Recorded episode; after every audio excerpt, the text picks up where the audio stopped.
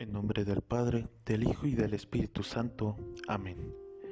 Ven Espíritu Santo Paráclito, concédeme el don del entendimiento, para que comprenda correctamente la voluntad del Padre Celestial en mi vida.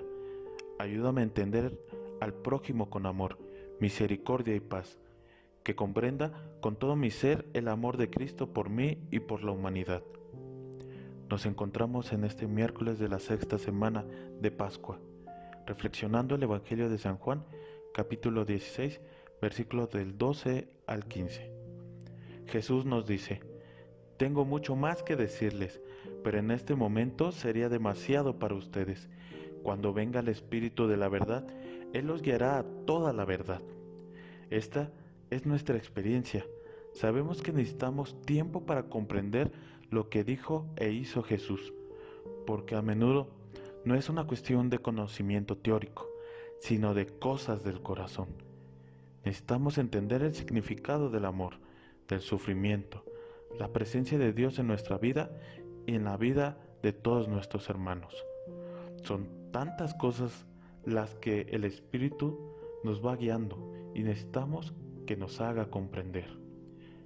El Espíritu Santo nos unge interiormente a Jesús y nos unge a los discípulos, porque tenemos, Él hace que tengamos los mismos sentimientos de Jesús y poder asumir así en nuestras vidas las actitudes que favorezcan la paz y la comunión.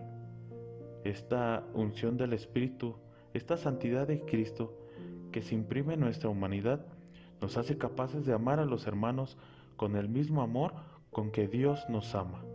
Por tanto, es necesario realizar gestos de humildad y fraternidad, de perdón, de reconciliación. Estos gestos que son premisa y condición para una paz auténtica, sólida y duradera.